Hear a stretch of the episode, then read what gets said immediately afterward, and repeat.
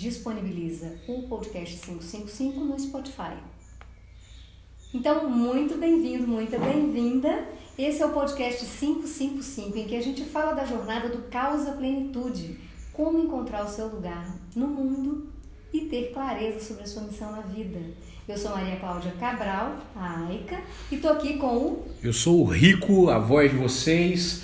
Uh, além de voz, uh, vou levar as perguntas e tudo que aparecer por aqui, pelos nossos canais de comunicação.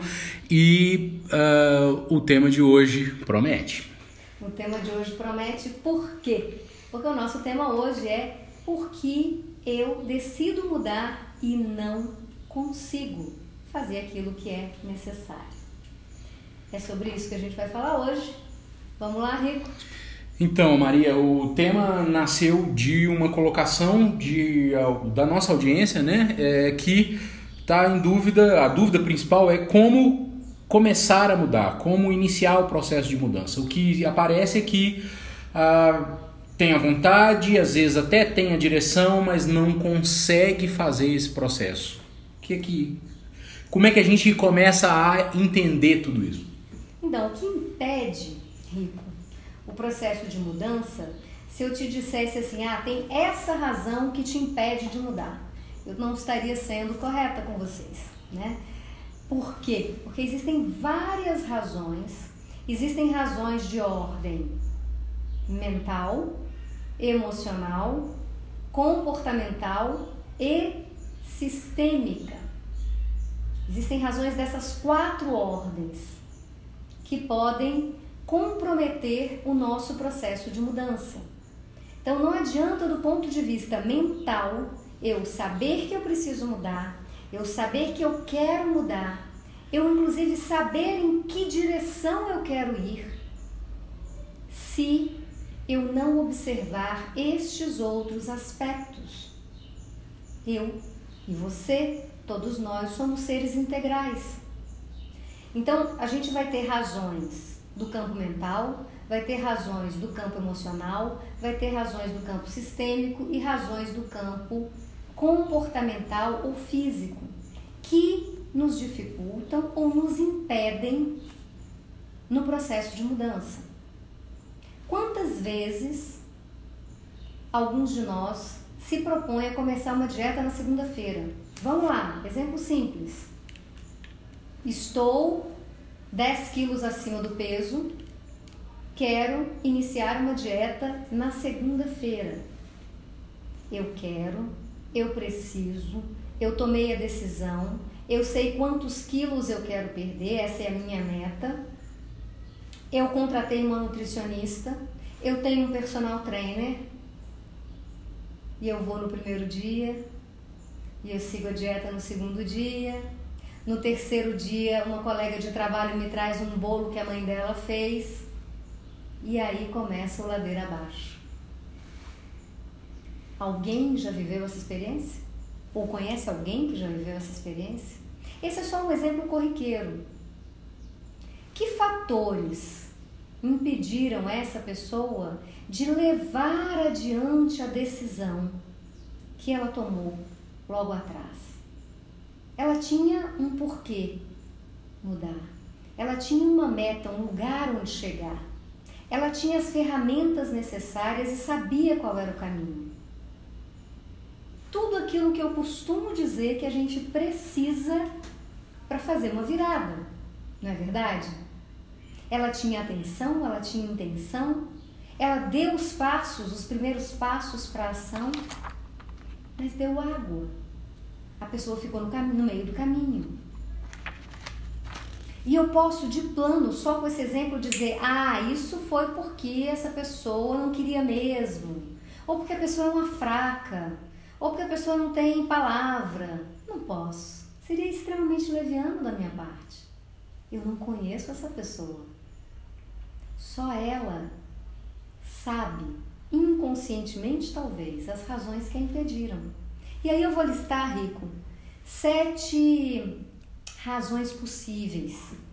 Sete razões possíveis. A gente tem o apego, ou que algumas pessoas chamam de zona de conforto. o apego ao status quo, o apego ao que é do jeito que está agora. Porque eu me apego é outro assunto. E isso também merece uma lupa. Eu tenho medo. Veja que o apego está ligado ao que está agora e ao passado, né? Eu tenho medo. Medo do quê? Do desconhecido do novo. Por mais que o novo pareça promissor. Eu tenho é, autossabotagem, que também é outra que tem várias camadas por debaixo. Eu tenho outro ponto importante, a falta de razão. No exemplo que eu dei, a pessoa tinha uma razão pela qual talvez não fosse uma razão suficientemente forte ou suficientemente importante, mas ela tinha uma razão. Às vezes me falta a razão, o porquê eu quero mudar, por que eu quero fazer essa virada na minha vida, o que eu não quero mais, o que não me serve mais na vida. Né? É, eu tenho crenças e mandatos familiares eu tenho hábitos que são difíceis de mudar. Hábitos alimentares não são simples de mudar. E eu tenho as razões sistêmicas, as que nós chamamos de lealdades sistêmicas, compensações arcaicas. Dentro desse campo do sistêmico existem várias nuances também. Ah, então é mais complexo o assunto do que parece, né?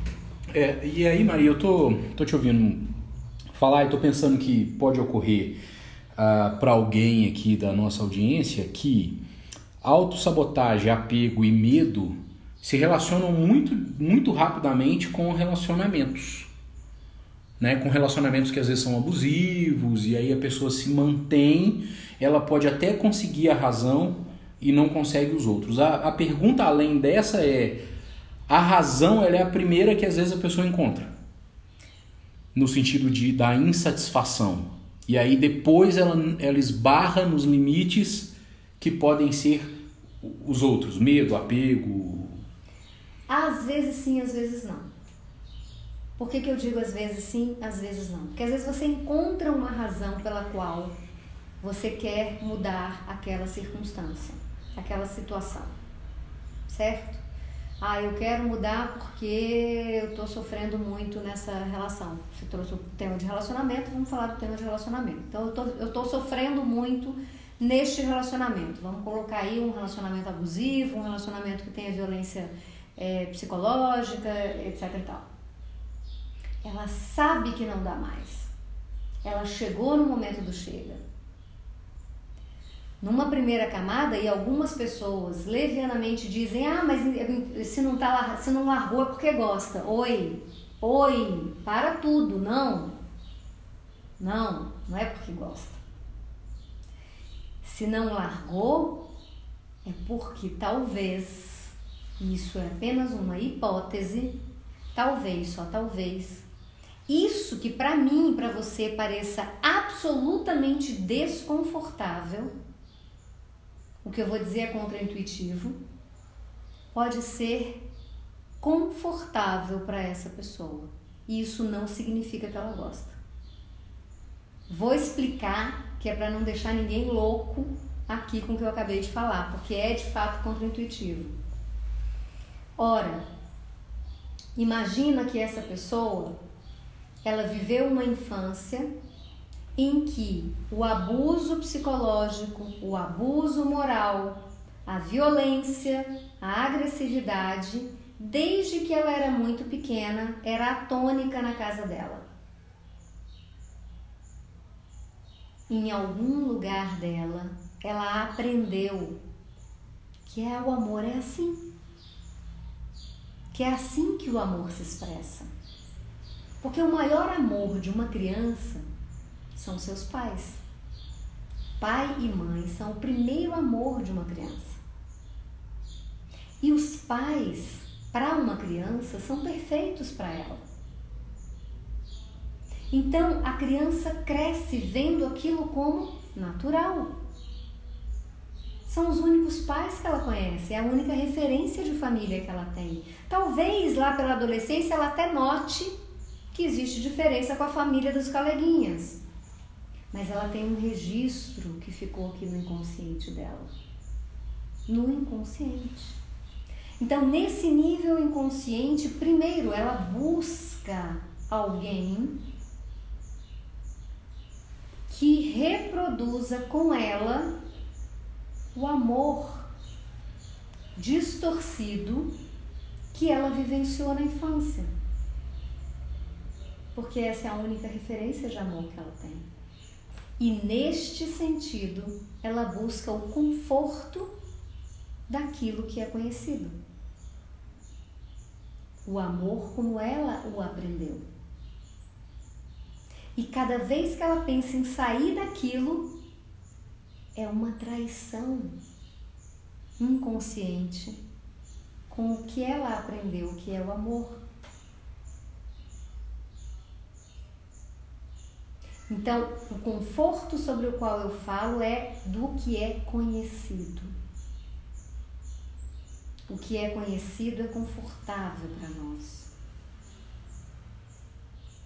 Porque o que, que, o que, que existe além daquilo que eu já conheço desde a infância? Vocês já ouviram falar de gente que não sustenta uma relação tranquila? Que não consegue permanecer numa relação tranquila? Tem gente que não consegue permanecer numa relação tranquila. O que, que faz com que essa pessoa não consiga sustentar uma relação tranquila, amorosa?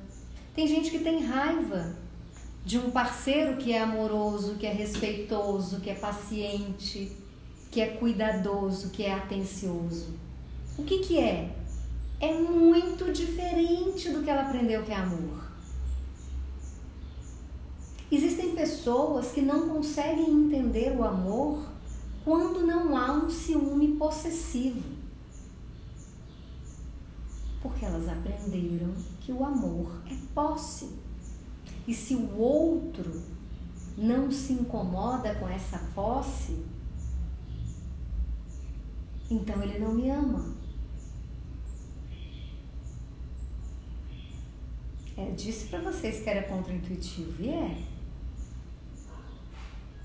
E é contra-intuitivo. E aí, inconscientemente, você vai buscar esse relacionamento. E para sair desse relacionamento é muito difícil, porque como é que você vai largar o amor que você conhece? Como ele é? Por alguma coisa que você não sabe como funciona, que você não sabe como é, que você não sabe nem como se comportar dentro disso. Você não sabe nem como agir, nem o que sentir. Que o sentimento do outro é um grande mistério para você, porque não está traduzido em agressão, não está traduzido em assédio, não está traduzido em cenas de ciúme, invasão de privacidade, violação de intimidade. Se eu aprendi que aquilo é o que é, é o, é o modelo. O errado está certo. O errado está certo. Percebe? E aí, como é que eu saio de uma relação como essa? É uma profunda traição sair de uma relação como essa no nível inconsciente. É possível? É possível. Mas eu preciso primeiro identificar que isso está acontecendo comigo. Eu preciso trazer para o nível consciente essa percepção. Para só então conseguir me desapegar desse modelo de amor adoecido. É amor, só que está adoecido. Desse amor que está distorcido, eu preciso me desapegar desse modelo para conseguir aí sim dar os passos na direção de curar as feridas e começar a constituir em mim, primeiro em mim, um amor saudável, um amor que une, um amor íntegro, que respeita, que, é, que tem atenção, que tem cuidado com o outro. Então, é, a palavra muito na moda aí, né? Procrastinação. O buraco é muito mais embaixo. Procrastinação é outro tema que as pessoas dizem assim: ah, mas eu tenho um problema. Quem não tem? Primeiro ponto. Eu procrastino o que eu preciso fazer, eu procrastino o que eu preciso fazer. No final do ano a gente falou a beça sobre isso nos cinco pontos antes da virada.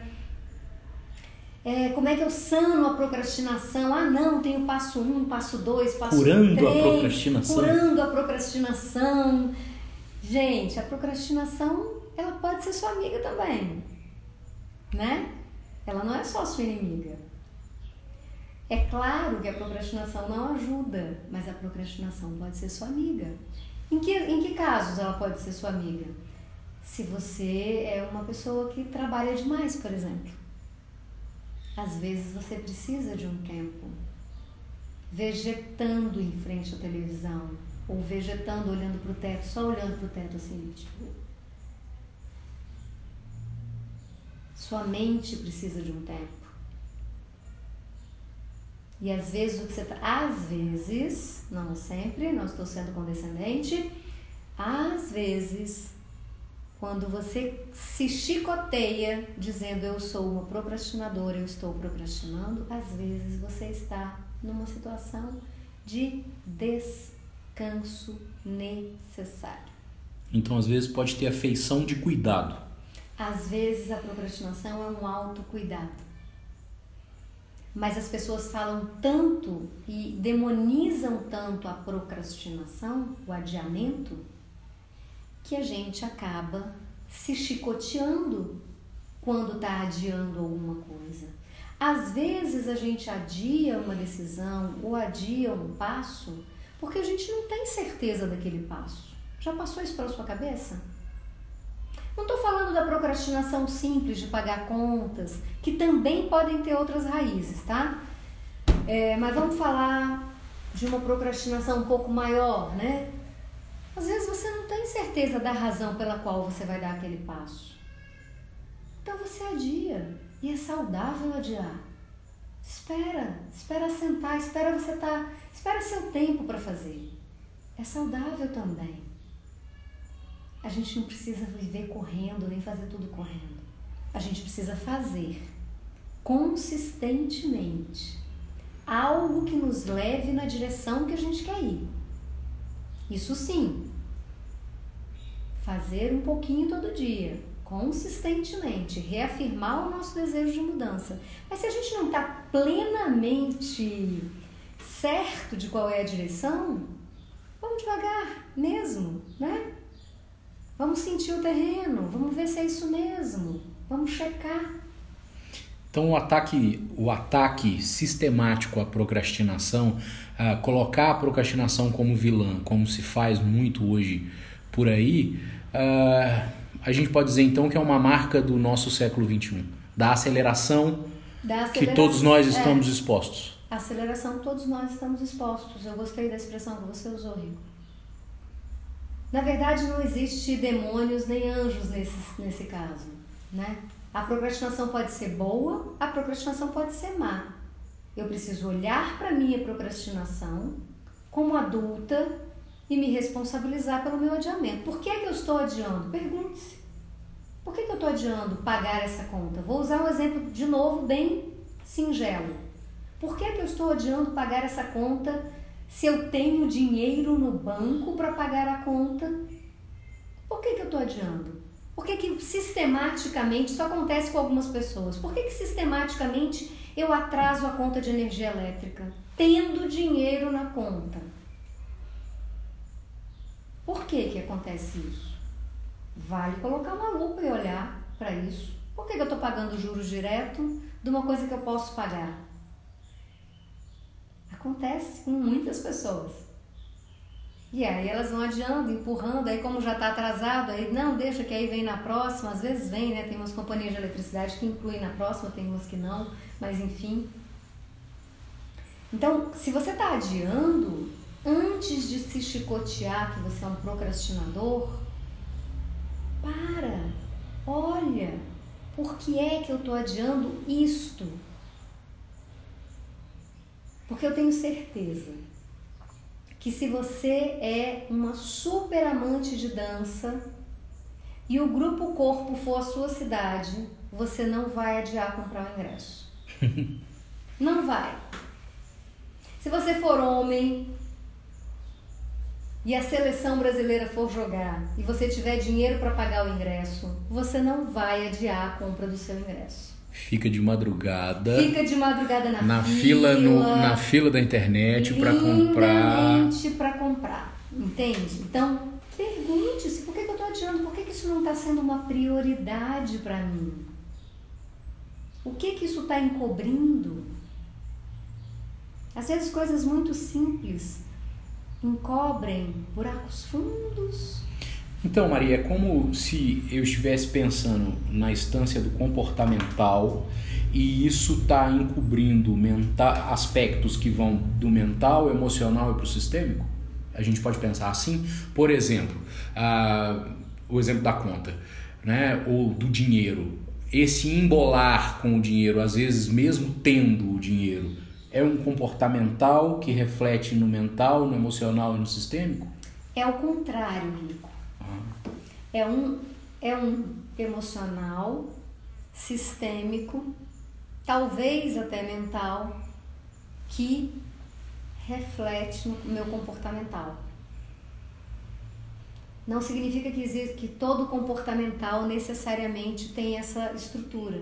Às vezes o comportamental é só comportamental mesmo Exemplo de novo, super singelo: escovar os dentes. Tem nada emocional por detrás, né? Pode ter, mas vamos, vamos no geral, né? Não vamos no específico, vamos no geral. Eu não deixo de escovar os dentes antes de dormir. Não fui bem treinada para isso quando criança. Se eu fui bem treinada para isso quando criança, eu sequer consigo dormir sem escovar os dentes. Tem gente que não consegue dormir sem escovar os dentes, tem gente que não consegue dormir sem tomar banho, porque tem um hábito ali que foi muito bem sedimentado desde a infância e que não é difícil mudar, um hábito positivo, né? Existem os hábitos que são negativos também e que estão tão bem sedimentados que eu não consigo mudar. Não consigo, aspas. Ah, como mudar? Mas eu preciso ter atenção e intenção para fazê-lo, né? Tem técnica para isso. No entanto, existem comportamentos que são apenas sintomas de algo do campo do emocional, de algo do campo inconsciente mental, do campo sistêmico e que se expressam no comportamento, na atitude. E aí, ah, voltando ao nosso tema, isso, isso vai gerar um comportamento de não mudança, de não movimento. Ou de andar em círculos, a autossabotagem é craque nisso. Você faz de conta que está fazendo, mas na verdade você está dando círculo, sabe? Está uhum. em círculo. Porque a autossabotagem ela é mais sutil do que a procrastinação propriamente dita. A autossabotagem é aquela que faz você estar tá prontinha e pegar a rua que mais engarrafa e chegar atrasada na reunião ou na entrevista de emprego. A autossabotagem é mais sutil. Como é que é que você diz quando atrasa? O que, que você está. Ah, essa pergunta é ótima. Vou fazer ela para vocês, tá? Isso, isso é, curou a minha impontualidade, porque eu tinha um comportamento durante a vida toda super impontual. E quanto mais cedo eu acordava, mais atrasada eu chegava, de verdade. E aí um dia Sophie Hellinger, na, foi até na minha formatura da pós-graduação na Hellinger Schule, Sophie Hellinger, vários de nós, 40% da turma chegou atrasada no segundo dia de aula, da última aula, aula magna. E aí Sophie Hellinger fez a seguinte pergunta, do alto de sua sabedoria. Eu quero perguntar para vocês, não apenas como indivíduos, mas como povo, do que vocês estão desistindo quando vocês se atrasam?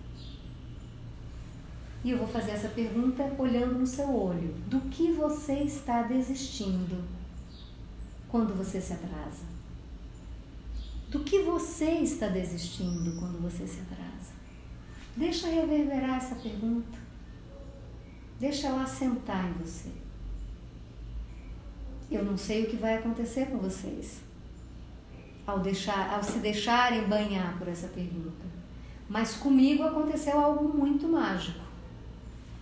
Eu não encontrei uma resposta mental para isso, para essa pergunta. Mas quase que magicamente, foi como se aquela pergunta fosse uma chave que tivesse sido virada em mim. E a partir daquele momento, eu não me lembro mais. Já tem, acho que já tem um ano e um ano e meio, talvez, que eu concluí a, a formação, a pós-graduação. Nunca mais eu cheguei atrasada em lugar algum. Ao contrário, ao contrário, eu tenho chegado adiantada aos eventos. Eu fui celebrar um casamento agora no final do ano, eu cheguei uma hora antes do casamento. Fiquei lá sentado esperando, tranquilo. O casamento ainda atrasou mais uma hora, ou seja, eu fiquei duas horas. Tá tudo bem. Eu não perdi absolutamente nada. Então, fica aí esse o desafio da pergunta: do que você está desistindo? Do que você está desistindo quando você atrasa? Do que você está desistindo quando você não dá o passo? Do que, que você está desistindo quando você adia pela milionésima vez o começo da dieta? Do que, que você está desistindo ao se matricular mais um semestre naquele curso que você que não está rolando para você já há três anos? E eu estou falando do, da história do curso de cadeira. Quem teve aqui no primeiro podcast sabe. Eu levei oito anos para me formar em direito. Não é porque eu sou burra, não, porque meu apelido era Claudinha Nota 10. Foi adiamento mesmo. Foi empurrar com a barriga mesmo. Empurrar com a barriga o quê? Algo que não estava resolvido dentro de mim. Eu não tinha convicção clareza, certeza de que aquela era a minha missão. Então eu ficava ali patinando até tomar a responsabilidade de ser uma advogada. Percebe? Era porque eu era aluna malandra? Não era. Era porque o assunto era chato? Também não era. Havia algo maior que ia me impedindo de fazer a decisão simples de ou termina meu bem ou larga de mão esse negócio e vai fazer outra coisa. Sabe o que eu sinto? É que às vezes a, a gente olha, entende, né? Mas não consegue. Mas repete. Repete. E repete. é por isso que o tema nasceu, né? Exatamente. Porque várias escreveram, várias, é, várias pessoas. pessoas da audiência, né? É, queixando justamente isso. Eu até sei para onde eu quero, mas eu não, não saio, não movimento.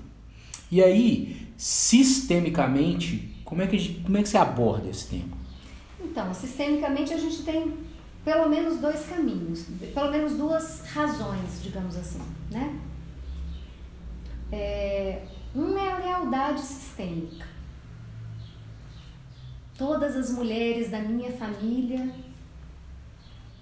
complete a lacuna. Todas as mulheres da minha família se casaram com homens infiéis.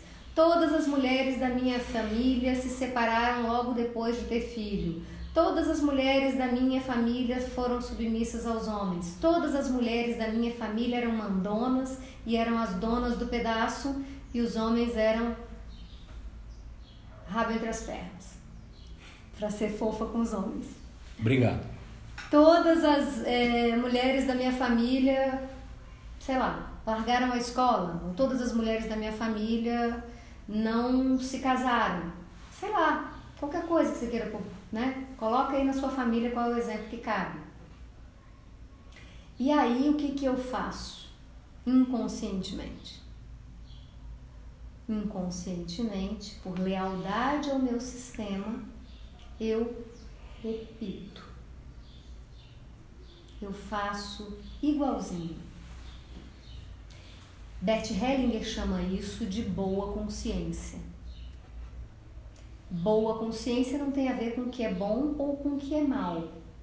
Tem a ver com manutenção, manter, permanecer.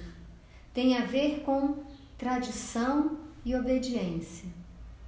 Obediência no sentido de não muda, não mexe, não muda, não pisca. É desse jeito que é, continuaremos sendo assim. É, e esse é um movimento inconsciente. É impressionante que isso isso está no linguajar popular, né? O exemplo que você deu é justamente o que a gente escuta por aí. Ah, mas na família todas. Eu...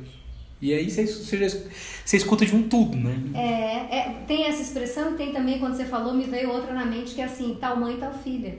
Nossa, essa é a... E é um tal mãe, tal filha que vale para mãe em relação à avó também. Tal mãe, tal filha, tal mãe, tal filha, tal mãe, tal filha.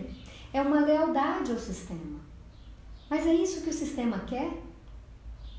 Você acredita que a sua mãe, que foi infeliz no casamento, quer que você seja infeliz no casamento? Ela não quer isso para você. E de novo a gente volta a falar do amor, né? Do amor distorcido. Veja, vou voltar lá naquele exemplo de novo. A criança, na sua pureza, ela tem um amor cego pelos pais. E nesse amor cego, ela repete, achando que está fazendo a mamãe feliz, porque está fazendo igual. Achando que ela não tem o direito da felicidade conjugal, porque a mamãe não teve direito. Porque a mãe separou e nunca mais teve um namorado, ou nunca mais teve um companheiro que ficasse com ela. Então eu não posso ter, porque a mamãe não tem. Gente, alerta. Tudo isso são movimentos inconscientes. São movimentos inconscientes. É um movimento de um amor que está cego, que está distorcido.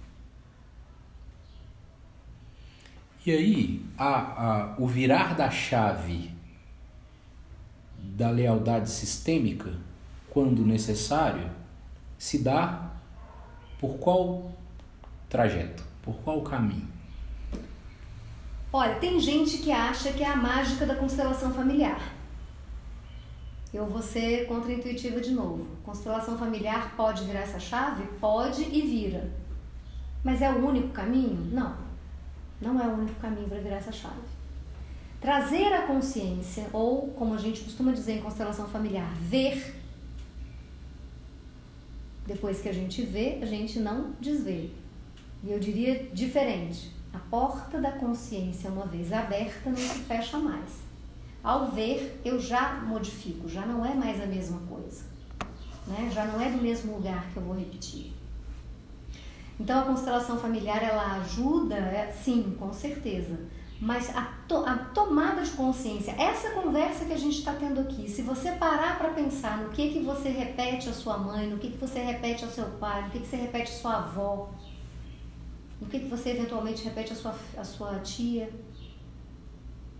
se você parar para pensar sobre isso, isso já vai virar uma chavinha em você. Caramba, eu faço igualzinho. Mas caramba, porque é o que acontece? Quando a gente está é, no movimento de lealdade sistêmica, no amor cego, é como se a gente estivesse em transe hipnótico. A gente só consegue fazer daquele jeito. E aí alguém vai poder, vai te dizer assim: "Ah, mas ela poderia ter feito diferente". Uma mulher bonita, uma mulher bem formada, podia ter feito diferente. E eu vou dizer para você categoricamente, não poderia ter feito diferente. Porque enquanto o amor está cego, não poderia fazer diferente. Precisa pelo menos vir à consciência, eu preciso pelo menos enxergar que eu estou agindo dessa forma, que eu estou criando essa realidade em torno de mim. Se não vem para a consciência, eu não consigo mudar. E aí, é, você disse que esse é um caminho, né? Uhum. É, de, de entendimento, a lealdade sistêmica.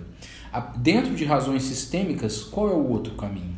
Excelente pergunta. Outro caminho possível é quando, por uma compensação arcaica, você está é, carregando a mochila de um ancestral, que não precisa ser muito longe, não, né? Quando a gente fala da mochila do ancestral, a gente está falando de memórias genéticas até a 14 geração, que é o que a epigenética já conseguiu demonstrar. O que, que acontece? Existe uma lei dentro dos sistemas. A família é um sistema. Todo aquele que pertence ao sistema tem o direito de pertencer. Se alguém lá atrás foi excluído do sistema por um determinado, por uma determinada forma de ser, por um determinado comportamento, para manter o equilíbrio desse sistema, um descendente, num movimento de novo de amor cego, por uma compensação arcaica, para garantir o pertencimento deste outro, toma para si a mochila do outro. Estou usando o exemplo mochila para ficar palpável para vocês. E aí ele adota o que? Exatamente o comportamento, o fato, a circunstância que gerou a exclusão no seu antepassado. Exemplo concreto, não é a única razão, fique bem claro. Mas um exemplo concreto que eu já vi e acontece é alcoolismo, por exemplo. Vai ao AA, é internado, sai da internação limpinho, limpinho, sabe que precisa parar de beber porque o fígado já tá uma geleia. Virou, mexeu, recaiu. Virou, mexeu, recaiu. É porque o AA não funciona? De jeito nenhum. O AA funciona para milhares de alcoolistas em recuperação, por que, que para aquele não funciona? A clínica funciona para vários internos, por que, que para aquele não funciona? Porque ele é fraco? Não. Porque ele é portador de um imenso amor. Um amor cego. E ele tenta, então, inconscientemente trazer este antepassado ao seu lugar no sistema. Isto, as compensações arcaicas, a gente só consegue resolver com constelação. A lealdade a gente consegue com exercícios sistêmicos, com perguntas sistêmicas, com visualizações. Este ponto é preciso constelar. A adicção então entra na, na, mesma, na mesma linha do alcoolismo. As outras adicções também. Entendi. Fármacos, químicos, é, comida, compras, cigarro, o que mais? Sexo. Sexo. Sexo, sim. É interessante perceber que é uma, em todos os casos que você está é, citando, o, a, a visão da sua proposta é a visão pela lógica do amor. É a lógica do amor. Eu costumo dizer para os meus clientes, eu vou dizer para vocês aqui em alto e bom som, que tudo é amor. E eu vou te dizer, anota isso. Primeiro porque você vai me ver dizer muitas vezes, e eu vou dizer muitas vezes para que você é, que me acompanha, pouco a pouco vá chegando no meu mundo. Tudo é amor. Às vezes é um amor que está distorcido, às vezes é um amor cego, às vezes é um amor adoecido, às vezes é um amor que machuca, às vezes é um amor até que mata. Mas é amor. Agora, existe um amor que une, existe um amor que cura, existe um amor que acolhe, existe um amor que vê. E é isso que a gente almeja com o movimento Saber Amar com o movimento das constelações. É encontrar esse amor que vê. E ao ver, acolhe aquilo que é. Sim, a minha mãe viveu dessa forma, ela tinha uma, uma razão dela para fazer isso. Eu não preciso fazer. Eu posso fazer diferente e criar uma experiência nova e diferente para o meu sistema. Eu posso inovar, eu posso trazer uma experiência nova. E tudo o que o seu sistema espera de você, por mais que a sua mãe reclame, é que você traga uma experiência nova. No nível da consciência, ela pode achar estranho as suas escolhas, estranhas as suas escolhas. Mas no nível sistêmico, a alegria dela mora na criação de uma nova experiência. Porque ela sabe que a partir do momento que se cria uma nova experiência naquele sistema, as próximas gerações não precisarão repetir as histórias de dor e as histórias de sofrimento que estão sendo repetidas até ali. Então eu posso entender essas novas experiências para esse sistema como a má consciência? As novas experiências correspondem à má consciência. Lembra que a gente falou da boa consciência, que é essa obediência, essa manutenção, essa permanência? A má consciência aparece como a nova experiência. O novo, o diferente, a inovação, o movimento adiante, a criação. É, é uma concepção toda contra, contra lógica, vamos dizer assim. Porque o disruptivo então é visto como o que uh, pode, em alguma situação, livrar da manutenção. É o disruptivo, que é, em alguns casos, considerado no lugar comum como incômodo, ele pode ser a nova experiência que vai, que vai mudar o paradigma. É, eu vou, eu vou me arriscar no que eu vou dizer agora, hein? Eu vou me arriscar. Se depois eu quebrar a cara, eu venho e me corrijo mas eu vou me arriscar. O disruptivo é sempre a criação de uma nova experiência e a criação de uma nova experiência sempre vai nos levar adiante, de algum modo.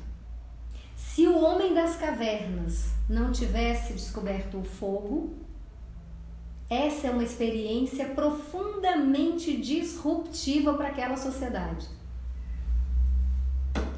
Nesse sentido, é uma má consciência. A gente não estaria fazendo churrasco no domingo. Para ser simplória no exemplo.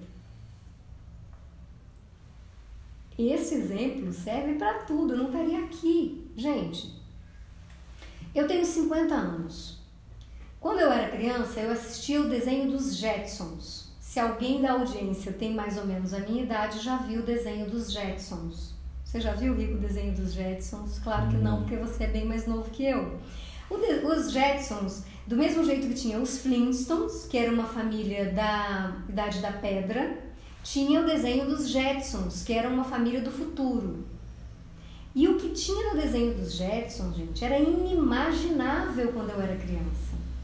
Eu Podia ligar, imagina que absurdo, eu podia ligar para minha mãe e ver ela assim que nem você está me vendo.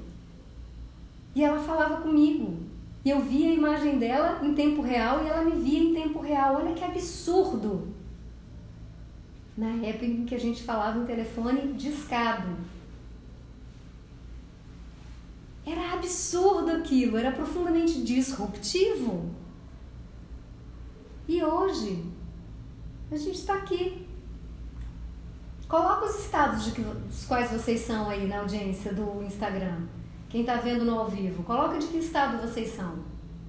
Nós estamos vivendo neste momento algo que a academia chama de desterritorialização. Você já ouviu falar disso? Fazer um desviozinho aqui no assunto. A desterritorialização. Eu estou em Minas Gerais, São João Del Rei. Cada um de vocês está, não sei onde, né? É, tem gente respondendo, eu não estou enxergando o Rico é, tá pelo, pelo, pelo sobrenome e pelo estado, Ceará. Ceará, imagina. Deve ser, deve ser parente. Então, a gente está se encontrando aqui. Rio de Janeiro. Tem Rio de Janeiro, tem Ceará, provavelmente tem Minas também. Provavelmente tem Rio Grande do Sul, se a Carol Fouquinho estiver aí, tem Rio Grande do Sul, com certeza. Gente, e a gente está aqui. Onde a gente está reunido? A gente está reunido em Minas? A gente está reunido no Ceará? A gente está reunido na Bahia? A gente está reunido no Rio de Janeiro? Onde a gente está reunido? Não existe um território físico onde nós estamos. E nenhum de nós está plenamente no território físico. Percebem? o quão disruptiva era essa experiência que era trazida pelos Jetsons naquela época, nos anos 70, 80? Uma experiência de não território. Porque o meu corpo está aqui no território de Minas Gerais, sentado nessa cadeira na minha cozinha. Mas a minha atenção,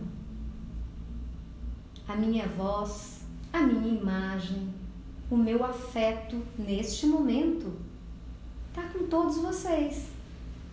Tá com quem tá escutando, tá com quem tá me vendo aqui na gravação, na transmissão ao vivo da gravação do podcast.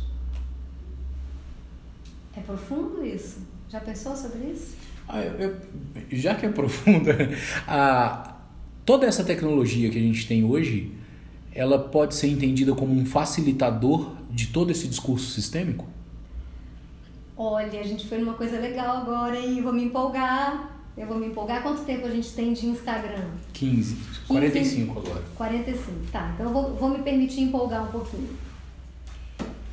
É, a, a gente está em 2020, há 15 anos atrás, eu já sou, eu sou uma dinossauro da internet, tá, gente? Eu sou do tempo do IRC, do MIRC, das salas de bate-papo do UOL. Eu sou uma pessoa antiga na internet. Desde os anos 90 eu frequento o World Wide Web, né?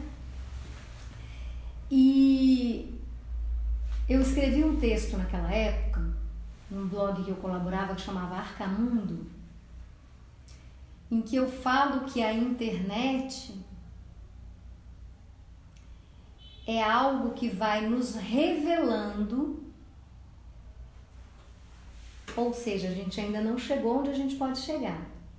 Ela nos revela a possibilidade de conexão entre nós, independente da fisicalidade do que a gente chama de encontro real e o que Pierre Levy, que é o filósofo das tecnologias, chama de atual, do mundo atual. Porque o que se contrapõe ao virtual é o atual, não o real. Mas a gente, no senso comum, chama de real.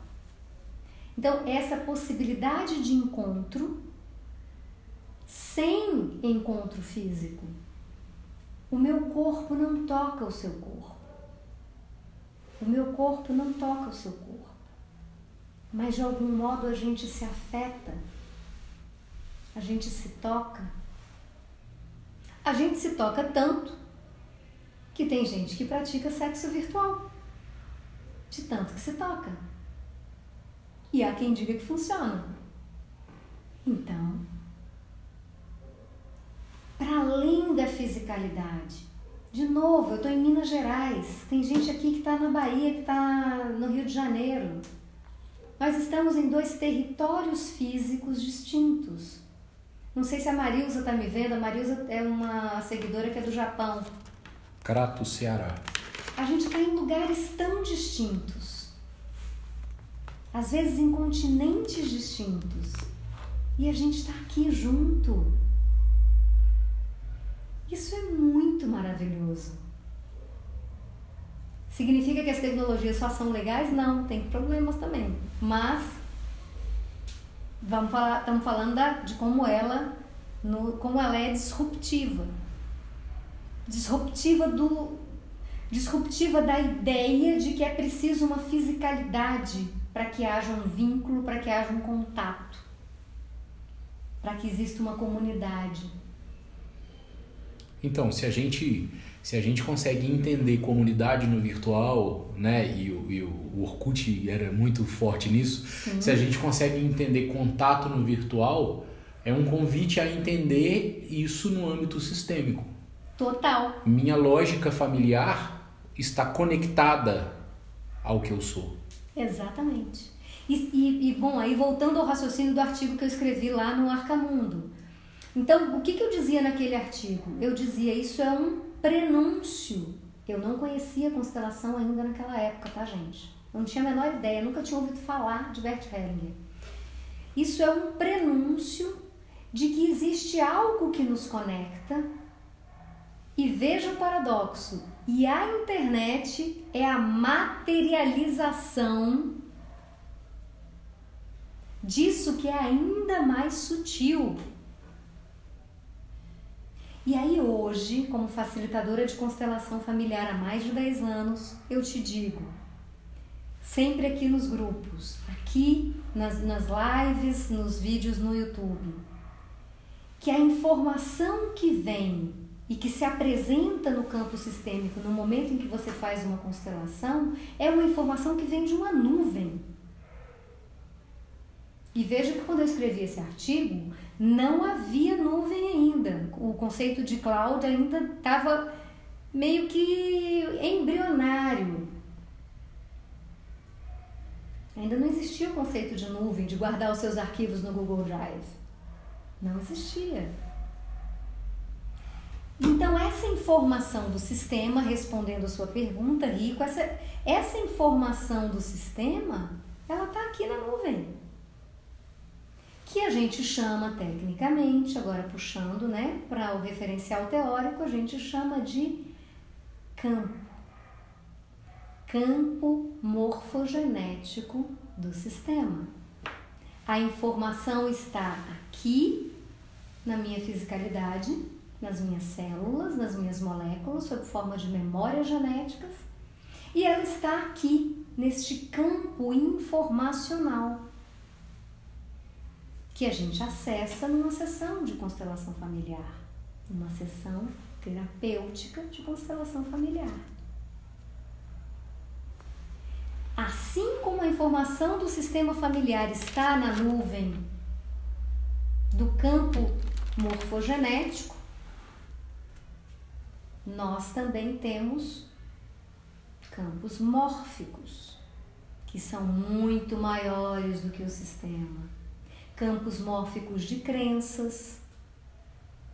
Então, se alguém vem e te diz, e eu vou dizer isso de forma muito confortável, ah, olha, é só você fazer dieta, fechar a boca, fazer exercício que você vai emagrecer eu vou te dizer que isso não é verdade sempre. Porque se você está conectado por uma experiência longa, às vezes do próprio sistema familiar seu, a um campo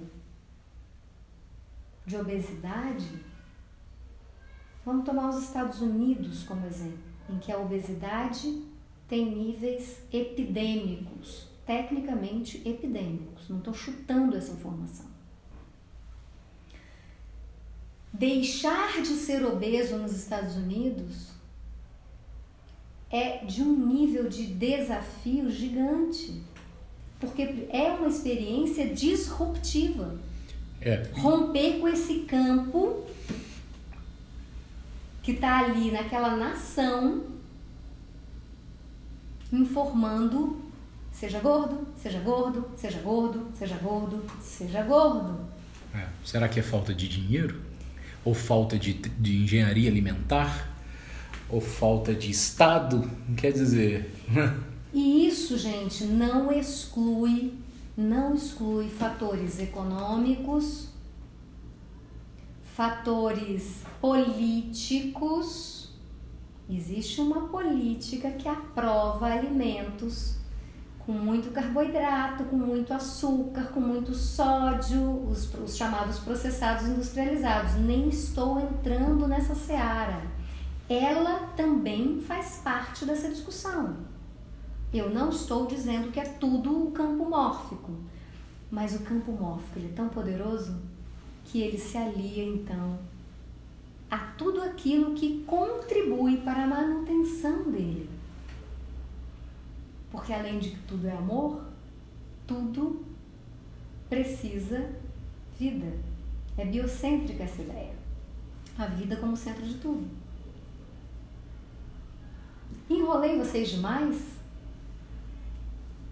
Dei nó na cabeça de alguém? Se eu dei nó, você me fala nos comentários aqui no Instagram, você que está vendo essa gravação ao vivo, certo? Você que vai é, me assistir no YouTube, na gravação que a gente está. Isso é uma gravação para o YouTube. Coloca aqui nos comentários como é que isso bate para você. Como é que isso te toca? Te incomoda ouvir o que eu estou te dizendo? Se não incomoda, me avisa, porque eu estou aqui para incomodar. Não é para passar a mão. Como dizem aí, como é que é rico assim, não é que não tô aqui para passar pano para ninguém. Passar paninho. Não é para passar paninho nem colocar paninho morno. tá?